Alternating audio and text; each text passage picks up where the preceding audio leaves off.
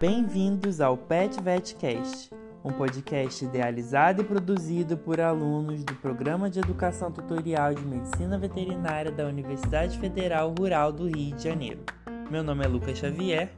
E eu sou o Benilton Júnior.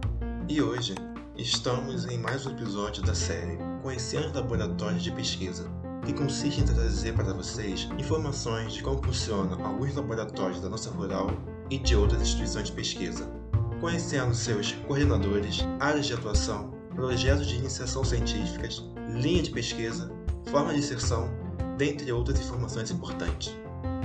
No episódio de hoje, convidamos a professora Débora Regina Lopes dos Santos, bióloga graduada pela Universidade Federal do Rio de Janeiro, com doutorado em biologia parasitária pela Fundação Oswaldo Cruz. Além disso, ela é uma das responsáveis pelo Laboratório de Imunologia e Virologia Veterinária da Universidade Federal Rural do Rio de Janeiro e leciona na mesma universidade as disciplinas de graduação em Virologia Veterinária, Microbiologia Básica e Virologia Ambiental. Boa tarde, professora. Como a senhora está? Primeiramente, a gente gostaria de saber onde está localizado o laboratório. Boa tarde a todos. É, quero agradecer o convite para a gente poder falar um pouco aqui do Laboratório de Imunologia e Virologia. Esse laboratório ele está localizado ao lado do Hospital Veterinário de Grandes Animais, nesse lado do hospital que é voltado para, para a estrada, né, voltado aqui para Capineira. É, então, quem quiser vir visitar é, está convidado. Todos o laboratório está aberto à visita de todos os alunos, professores, enfim, é, técnicos, funcionários da, da Rural de modo geral, né? É, de qualquer curso, quem quiser visitar, né? Tá, tá, as portas estão abertas aqui. Então essa porta, na verdade, literalmente a porta se localiza aqui no muro, aqui, né? No final do muro é uma porta de vidro, né? Não está identificada, mas é onde a gente fica e onde também acontecem as aulas práticas é, dos cursos que são ministrados aqui pelos cinco professores, né? Que ficam aqui nesse espaço. Legal, legal. Eu vou agendar minha visita no laboratório com certeza, porque quando eu fiz virologia, né, a gente ainda estava no online. Então acabei não conhecendo o laboratório. Então depois a gente vai acabar agendando sim essa visita, porque eu fiquei interessado. Eu queria saber é, se existem outros professores trabalhando com você no laboratório de imunologia e virologia. Sim, Lucas, a gente tem aqui nesse espaço, assim, contextualizando, né? Nós, nós, professores que ficamos aqui, somos todos do Departamento de Microbiologia Imunologia Veterinária, é o DEMIV. E o DEMIV, ele é separado, então alguns professores ficam né, no próprio Instituto de Veterinária, a secretaria do DEMIV fica lá no segundo andar, para quem quiser procurar também. E alguns professores ficam no próprio Instituto de Veterinária, alguns agora estão no anexo, que é lá no, no PSA, e nós, que somos o grupo das duas áreas, né, de virologia e imunologia, ficamos aqui no NIVE.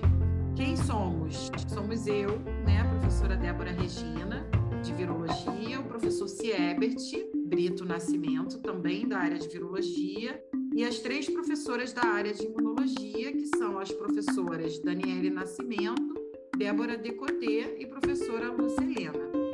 Então, quais são as principais pesquisas em andamento no laboratório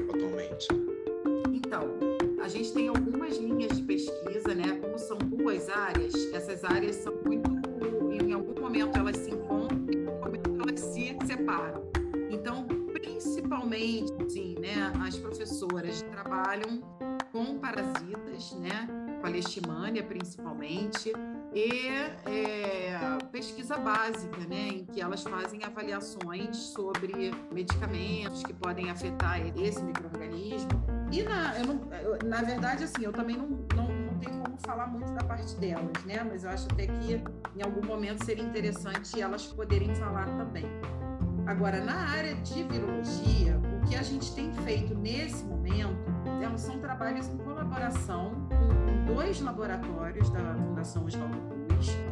Cada um desses laboratórios, na verdade, eles têm é, uma abordagem de pesquisa com vírus de hepatites virais, né, que são transmitidos tanto pela via fecal oral quanto pela via parenteral e sexual.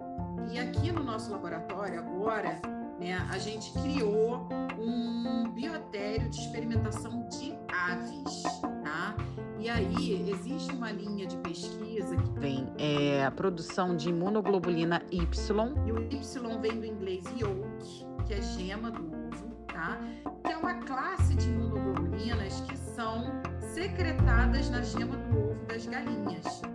E na verdade a aplicabilidade disso é bastante vasta, porque esses anticorpos, essas imunoglobulinas, elas podem ser utilizadas tanto para o desenvolvimento de métodos de diagnóstico, como também alguns estudos já mostram a aplicação como uma, uma, uma terapêutica, né? uma, uma finalidade terapêutica. Então, recentemente,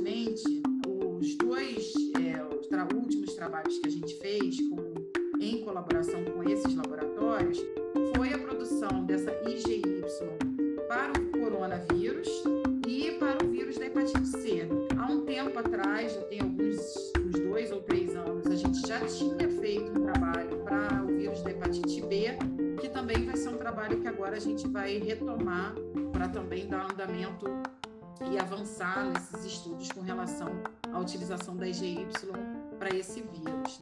Então, assim, é, essa é a nosso, digamos assim, o nosso carro-chefe atual no laboratório, né? É, é, a linha de pesquisa que a gente tem adotado.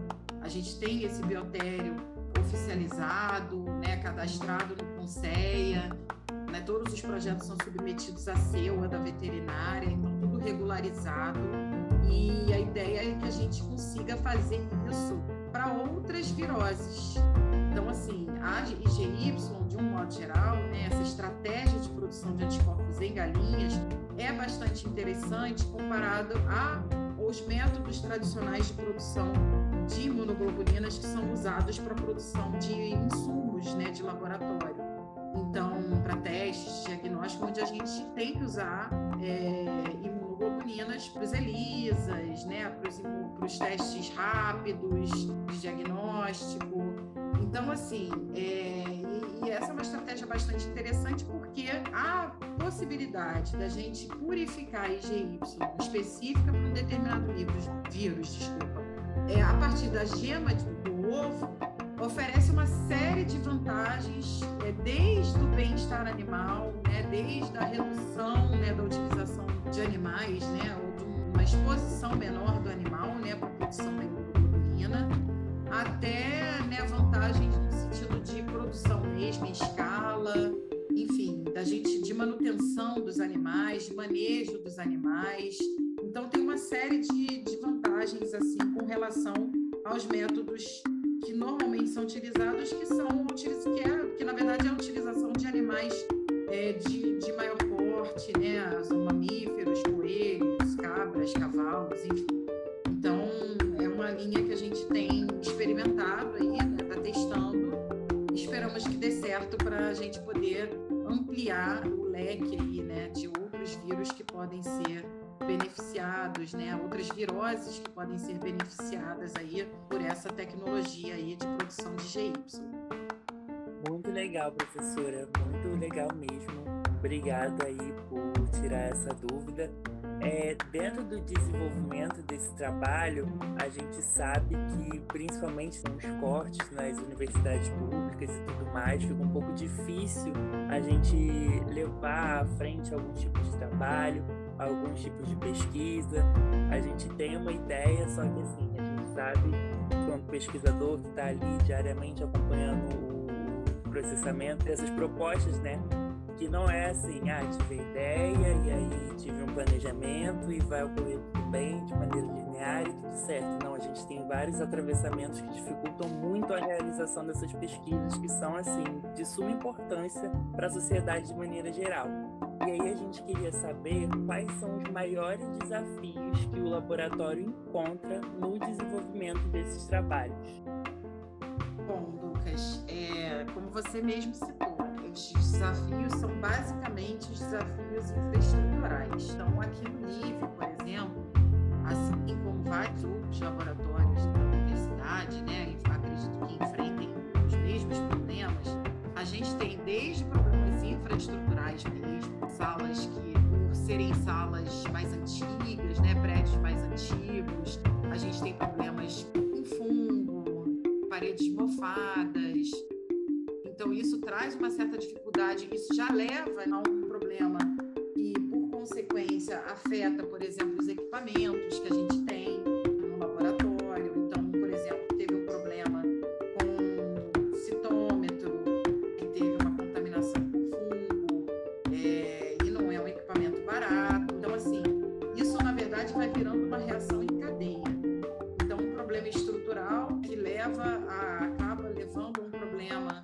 da, da manutenção de equipamentos, né? E aí, claro, muitos desses equipamentos, como o citômetro, são utilizados pelos, por vários professores e alunos, de, desde alunos de iniciação até alunos de pós-graduação.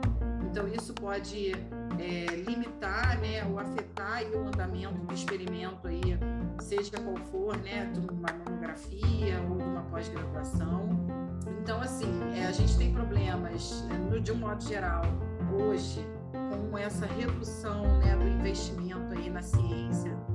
É muito frequente que a gente, apesar de tentar é, editais de fomento é, para alguns projetos, às vezes não é possível, né, não tem como é, conseguir essa verba. É, as verbas próprias da universidade também estão super reduzidas. Então, por mais que a gente é, consiga comprar os, os, equipamentos ou comprar os insumos necessários, muitas vezes essas verbas, quando chegam, chegam já cortadas, então já dificulta bastante assim a gente concluir, né, ou fazer todo o projeto, né? Isso já limita bastante. É, em alguns momentos, por exemplo, o número de amostras que foi proposto no projeto já não pode ser processado. Na área de virologia, em particular, eu sempre digo que a virologia é muito cara. Qualquer laboratório de virologia, ele é, é na, na sua maioria, de um nível biológico 2 para cima, né? A maioria é, é, é nível biológico 2. Então, é, muitas vezes os, os insumos que a gente usa são muito caros,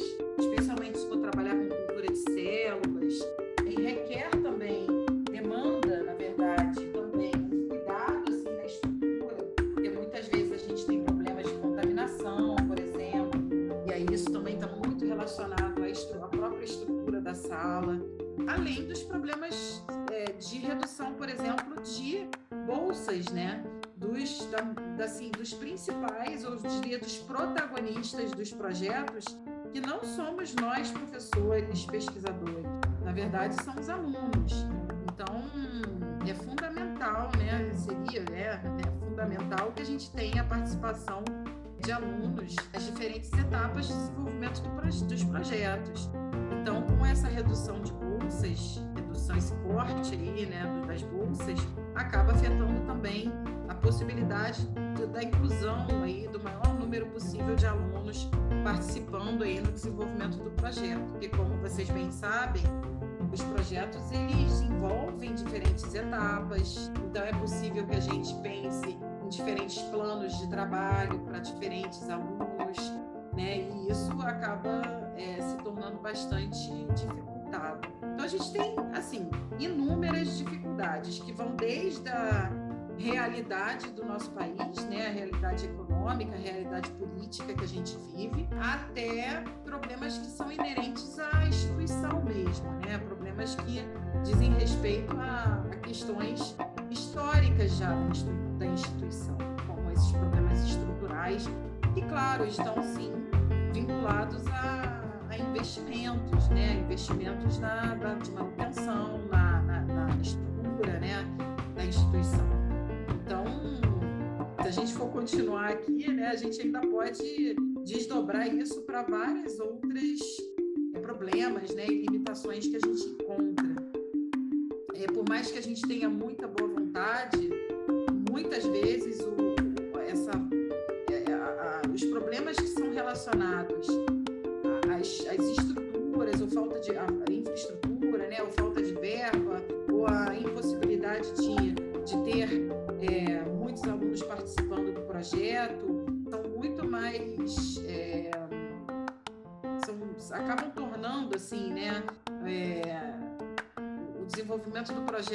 bastante reduzido, né, assim, por conta desse conjunto, né? Isso é muito mais nos afeta muito mais do que outra coisa, né? Assim, do que propriamente desejo, digamos assim, da gente querer de fato desenvolver. Então isso vai, na verdade, para concluir, né? Isso é muitas vezes mina muito, assim, mina, vai minando assim, né? A nossa, o nosso, a nossa força, sabe? Para gente, para gente poder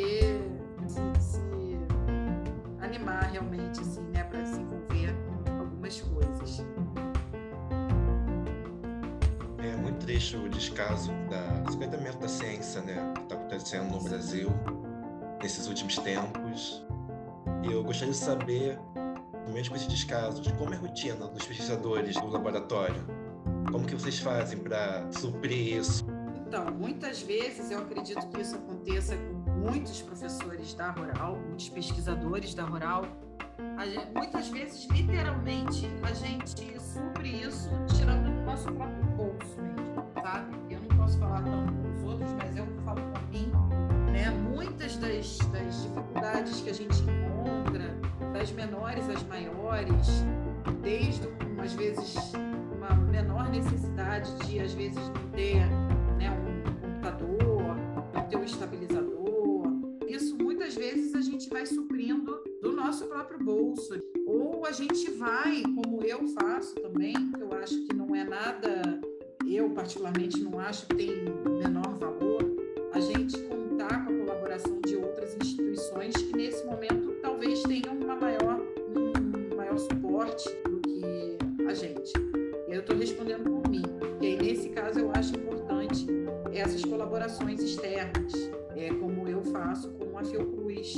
Então, é importante que a gente tenha a colaboração de outros pesquisadores, até para o enriquecimento mesmo e para criar a oportunidade de, por exemplo, a gente fazer um intercâmbio aí, né, dos alunos, os alunos poderem conhecer outra instituição também, é, ou ter experiência em outra instituição.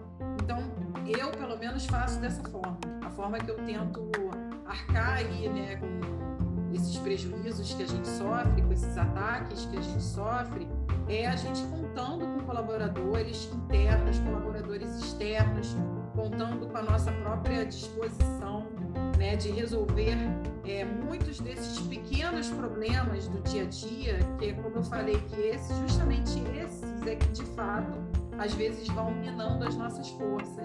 Às vezes um problema simples, né, de se resolver, mas que se a gente não não for lá, né, a gente não resolve lá, tira do nosso próprio bolso, compra o que é necessário. Então é a forma que a gente tem, assim, eu digo por mim, talvez fale por alguns professores, que a gente vai, vai burlando dessa forma, né? A gente encontra aí forças entre a gente, né? Até dentro do laboratório, o projeto aprovado de um eventualmente contribui, né, para uma melhor vai beneficiar outro professor. Então é isso, né? A gente contar aí não só com os nossos colegas colaboradores internos e também os nossos colegas colaboradores externos, além de nós mesmos. Obrigada, professora. Eu queria te fazer uma outra pergunta. Em relação aos alunos de graduação, existe oportunidade de ingressar nas pesquisas desenvolvidas no seu laboratório? E se sim, quais são as formas de ingresso desse aluno de graduação? Então, as oportunidades hoje para alunos de graduação vão desde alunos de monitoria, né, das disciplinas que a gente é, eventualmente abre, né, a seleção. Como vocês bem sabem, né, para cada disciplina é, obrigatória existe uma vaga de monitoria que não participa somente com as atividades didáticas, mas muitas vezes a gente também envolve o aluno, insere o aluno na rotina do laboratório. Para além disso, os editais que a gente tem hoje de, da própria universidade para as bolsas de iniciação científica. E nessas duas modalidades também, as modalidades voluntárias. Então, a gente tem a monitoria voluntária, a gente tem a iniciação voluntária, que também são oportunidades para o aluno vivenciar o laboratório. Então, existem essas, essas formas dos alunos de pós-graduação. Existe a seleção né, para as pós, nas quais os professores estão credenciados, mas, de um modo geral, considerando a graduação, as oportunidades vão desde né, os estágios, né, as monitorias e a iniciação científica mesmo. Muito obrigado, professora. Agora uma pergunta. Eu, como estudante da graduação, Lucas também, queria saber como que é o cotidiano de estudante da graduação que fica no laboratório. O que, que ele faz no dia a dia? Então, uma rotina do dia a dia, o que a gente tem, a gente também tem aqui no laboratório, além dos professores, a gente tem uma técnica, que é a Renata. Nosso dia a dia, além da manutenção de dois biotérios, que a gente tem dois biotérios também, né? Além do biotério de experimentação de aves, a gente também tem um biotério de camundongos, que está sob coordenação da professora Débora Decotê.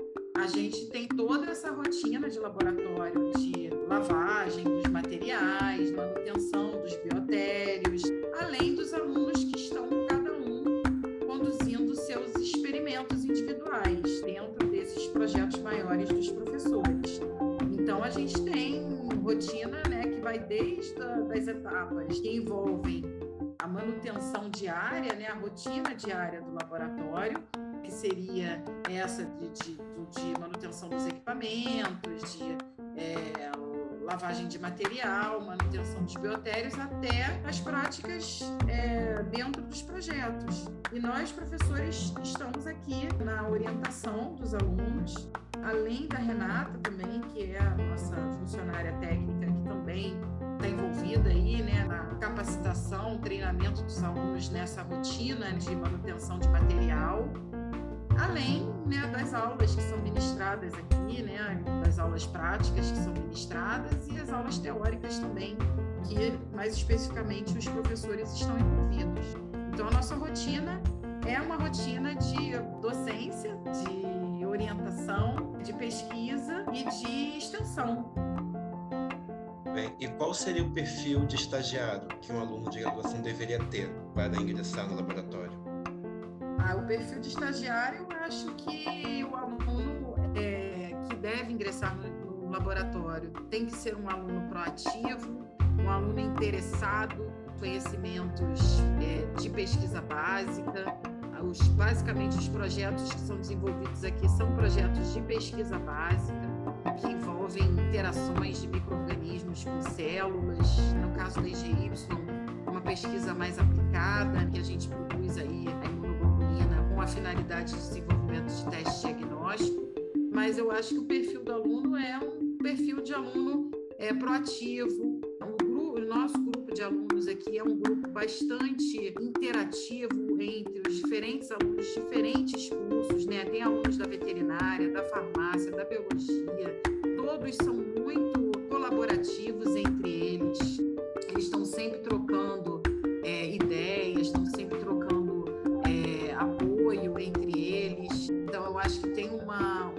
atmosfera é muito amigável, uma atmosfera colaborativa.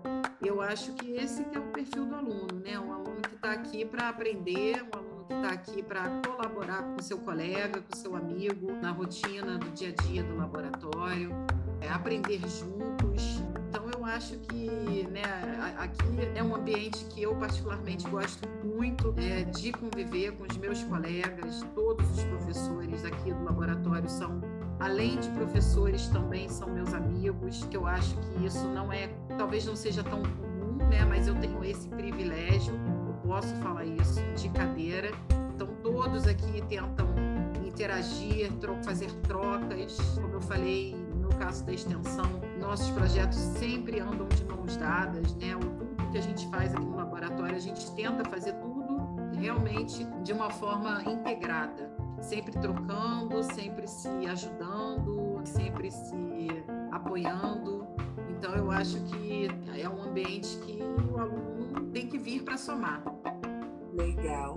Professora, quanto ao projeto de extensão Virologia à Vista, que visa levar informações sobre vírus e viroses para a comunidade, você poderia falar um pouco sobre o andamento dele? Nesse momento, é, na verdade, assim, Virologia Vista, Horizontes para a Saúde ele é um projeto que ele surgiu de um outro projeto, que é o projeto que era a virologia que você enxerga, ações que fazem a diferença. Então, esse projeto da virologia que você enxerga, ele foi idealizado para que a gente realizasse atividades no colégio técnico da universidade, em que a gente conseguisse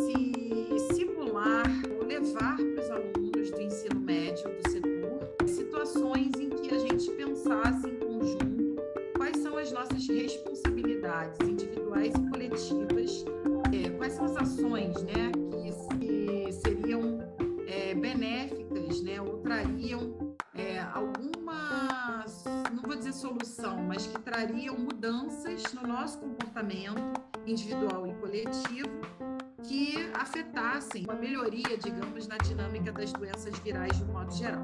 Então, assim, esse, esse projeto ele começou exatamente quando a pandemia começou.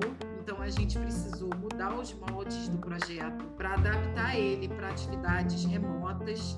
E aí, depois, com o encerramento desse projeto, a gente finalmente entendeu, assim como outros professores pesquisadores, que seria interessante a gente fazer uma, um projeto voltado para divulgação científica. Então, a gente criou Virologia à Vista, Horizontes para a Saúde Única, que é o título completo dele. E aí a gente montou um grupo né, de alunos voluntários para que a gente realizasse postagens né, no perfil do Instagram, vinculado à universidade, é, sobre conceitos de virologia, temas de virologia. Em paralelo, que, que a gente fez? Eu também fiz algumas palestras vinculadas ao projeto, eu convidei pesquisadores e alunos de pós-graduação de diferentes áreas para falar um pouco de diferentes temas. Isso também aconteceu. E também agora, hoje, exatamente hoje, a gente vai fazer atividade presencial no setor. Depois desse tempo todo, a gente vai lá, vai ao setor é, fazer essa atividade que está dentro também no escopo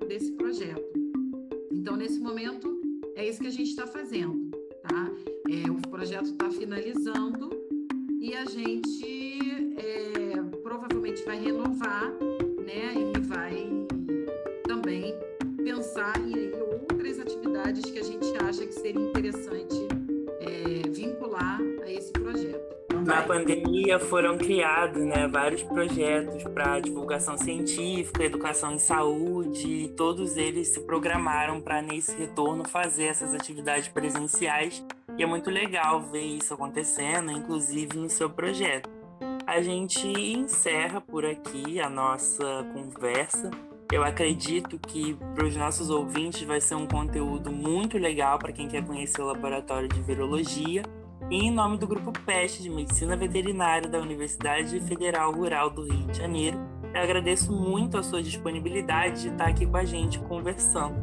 Eu que agradeço ao PET da veterinária, acho que é sempre uma oportunidade da gente poder se conhecer, né? É, as portas do laboratório estão abertas, eu falo isso por mim, falo com certeza pelas professores, outros professores do laboratório, né, estão convidados a conhecer o laboratório, se quiserem, procurem no CIGA. Nós temos lá os projetos cadastrados, tanto de extensão quanto os projetos de pesquisa com planos de trabalho que a gente quer desenvolver. Ah, pode se inscrever. Eu não sei se vocês sabem disso, mas quando a gente solicita uma bolsa de iniciação, a gente cadastra o plano de trabalho, cadastra o projeto, e aí o aluno tem que se inscrever como interessado para a gente poder aí sim fazer a seleção é, dos alunos com uma iniciação ou voluntária ou uma iniciação caso a bolsa seja concedida. Então é importante que vocês sempre fiquem de olho nesses projetos que estão lá, nas oportunidades de bolsa, quando elas saem, ou mesmo nesse, nessa modalidade voluntária. Então, o nosso projeto de extensão, Virologia à Vista, recentemente ele sofreu uma baixa em que alguns alunos saíram do projeto, especialmente porque eu acredito que esse formato presencial, né, é, em que a gente retomou recentemente na universidade, é, acabou que de certa forma, alguns alunos se sentiram sobrecarregados, porque provavelmente é, haviam muitas outras atividades que eles estavam comprometidos. Então, a gente até é, recentemente divulgou lá no nosso perfil do, do Instagram para que os alunos interessados nos procurassem, né, para a gente poder ter uma participação maior de alunos e retomar aí